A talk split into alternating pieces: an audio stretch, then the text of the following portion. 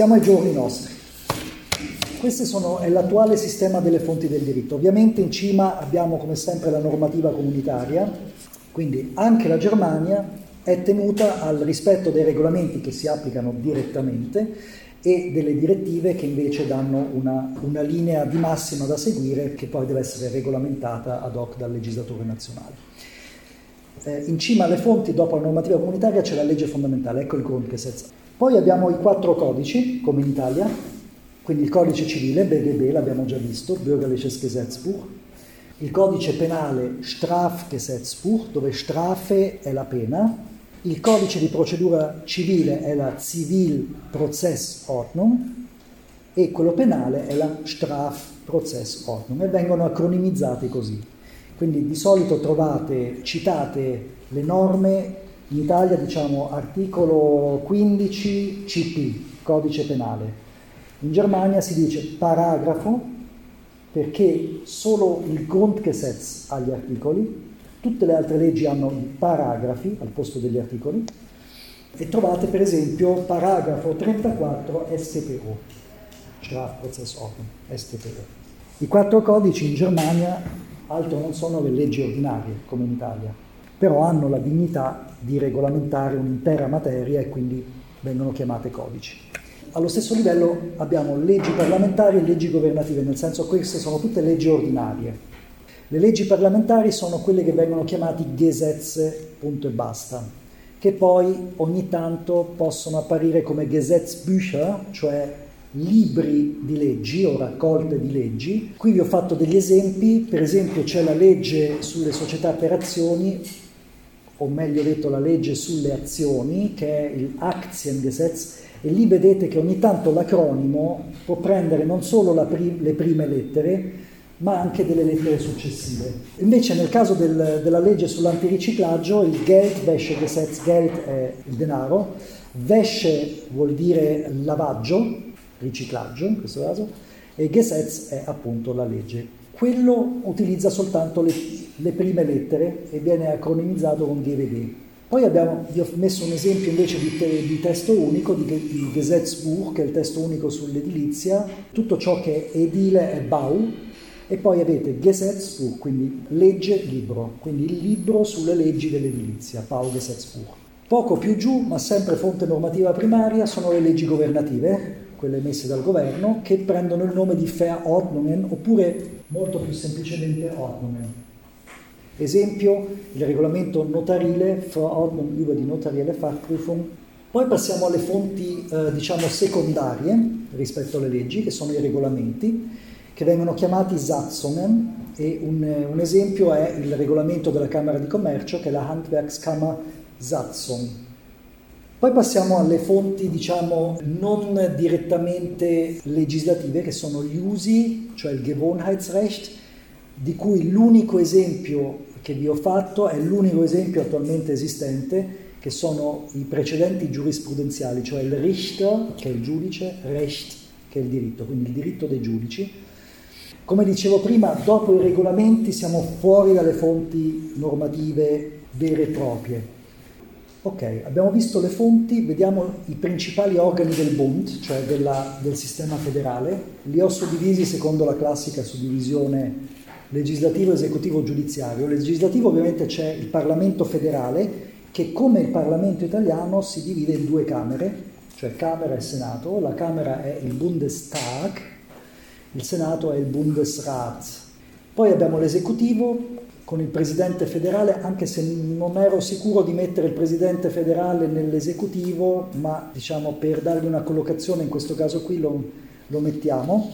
Presidente federale, che attualmente è, è Steinmeier, Sotto al Presidente federale c'è il capo del, dell'organo governativo che eh, io qui ho chiamato Presidente del Consiglio per darvi un'idea. In verità la parola giusta, come sapete, è cancelliere, quindi Bundeskanzler, attualmente Olaf Scholz della SPD, che è succeduto alla Merkel, e ovviamente il Consiglio dei Ministri, che è la Bundesregierung. Vedete che c'è sempre davanti il suffisso Bundes, cioè del Bund, quindi il Presidente del Bund, il Cancelliere del Bund e la Regierung, il governo del Bund.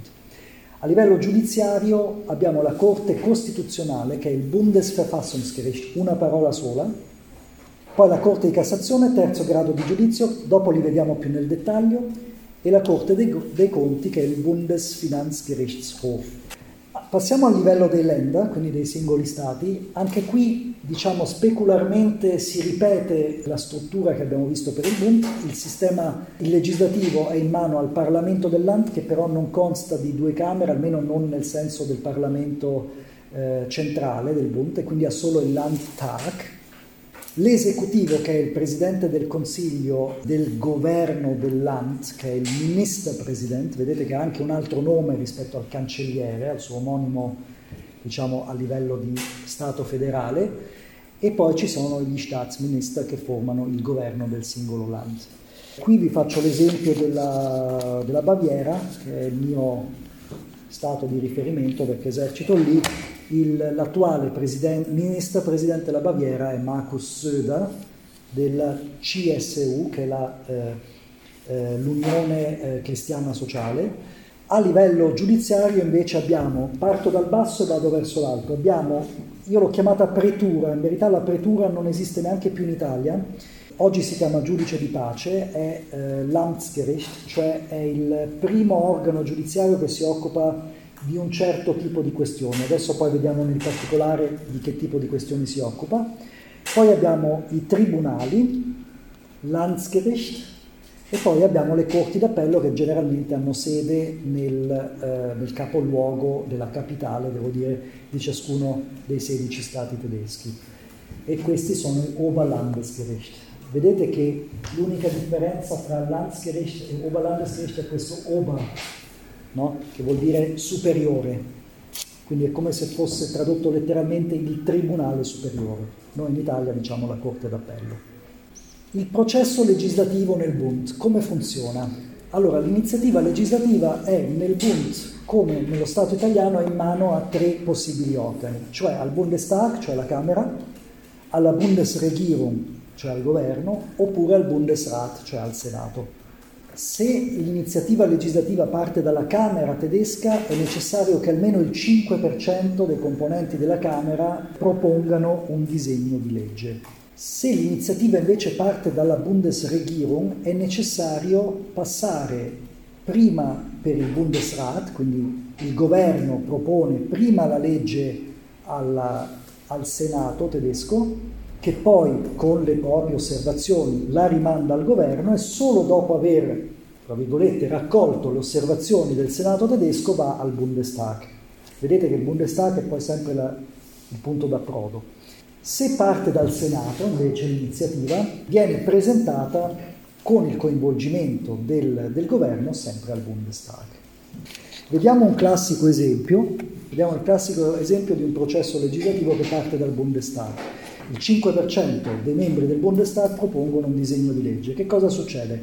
Si fa una prima lettura, se ne dibatte nel plenum, cioè nel, nel plenum significa davanti a tutta l'assemblea del Bundestag, e poi va inviata alla commissione competente. La commissione è un gruppo di lavoro più ristretto, di solito composto da tecnici che conoscono bene la materia di cui si sta discutendo, che si occupa appunto di elaborare un testo di legge.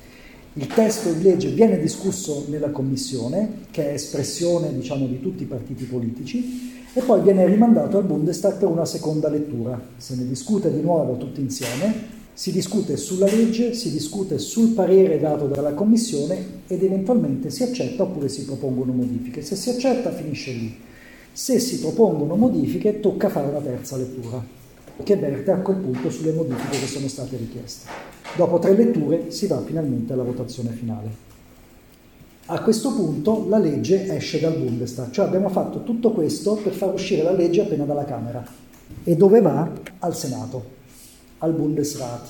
Il Senato valuta ovviamente la proposta di legge che arriva dal Bundestag, però fa una prima valutazione e questa è una differenza rispetto all'Italia perché dal Bundestag, quindi dalla Camera, al Senato possono arrivare due tipi di leggi, o i cosiddetti Zustimmungsgesetze oppure gli Einspruchsgesetze. Allora, i Zustimmungsgesetze possiamo tradurli come leggi che richiedono l'approvazione, mentre eh, gli Einspruchsgesetze sono leggi che richiedono un'eventuale opposizione. I Zustimmungsgesetze sono leggi molto importanti come per esempio leggi costituzionali, leggi che cambiano il Grundgesetz, leggi che comportano una riorganizzazione degli stati a livello amministrativo, leggi di esecuzione di direttive europee, quindi leggi che hanno veramente un peso molto importante. Queste leggi ovviamente quando arrivano vengono sottoposte dal Bundesrat, quindi dal Senato, alle sue commissioni e vengono poi approvate. Se invece questa legge, questo Zustimmungsgesetz, non venisse approvato, per qualsiasi motivo ci fossero delle opposizioni, si nomina una commissione di mediazione che è composta di 16 membri, uno per ogni Land tedesco, e 16 membri del Bundesrat. Se questa commissione di mediazione ha successo, ripropone la legge, la legge viene rivotata dal Bundesrat e viene approvata. Se invece non ha successo, il disegno di legge decade. Questo è l'iter di un Zustimmungsgesetz. L'iter di un Einspruchsgesetz invece è diverso. Le, le leggi del secondo tipo vale il silenzio assenso cioè non abbisognano dell'approvazione del Bundesrat, ma se il Bundesrat nulla dice per due settimane, la legge può andare avanti. Andare avanti significa andare nel processo di approvazione. L'approvazione finale, la controfirma da parte del cancelliere o del ministro competente per quella legge, se una legge in materia di sanità sarà il ministro della sanità, la firma del Bundespräsident, che anche in Germania è il garante del Grundgesetz, della Costituzione, e alla fine la promulgazione nel Bundesgesetzblatt, che è la gazzetta ufficiale tedesca, per la quale poi vale come, sulla, come in Italia, valgono 15 giorni dalla pubblicazione la legge entra in vigore. In due slide la panoramica su come si suddivide l'ordinamento giuridico tedesco. La grande suddivisione è fra diritto privato e diritto pubblico. Il diritto privato si suddivide a sua volta in diritto privato generale e speciale. Quello generale, l'abbiamo già visto, sono le norme del BGB. Quello speciale sono quelle che in Italia chiamiamo le leggi speciali, cioè tutta una serie di leggi che vanno a regolamentare settori specifici, come per esempio il diritto del lavoro, il diritto commerciale, il diritto societario. È tutto diritto privato, ma è un diritto privato che sta dentro una legislazione speciale, non la trovate nel BGB. Quindi diritto privato da una parte, diritto pubblico dall'altra. Nel diritto pubblico invece troviamo il diritto costituzionale, il diritto amministrativo, il diritto tributario, il diritto penale e tutto il diritto processuale, quindi sia quello civile che quello penale. Questo perché diritto pubblico, il diritto pubblico regolamenta tutti quei settori in cui bisogna regolamentare il, il rapporto Stato-cittadino, mentre nel diritto privato il rapporto regolamentato è quello fra cittadini.